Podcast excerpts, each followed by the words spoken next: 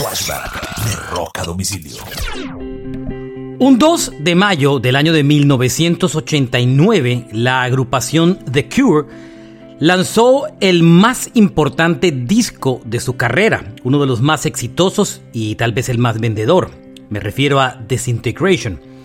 Ese álbum incluye grandes canciones de The Cure, entre las que podemos encontrar, por supuesto, Love Sun, donde también está Fascination Street, que fue un tremendo éxito de la banda Lullaby y Pictures of You.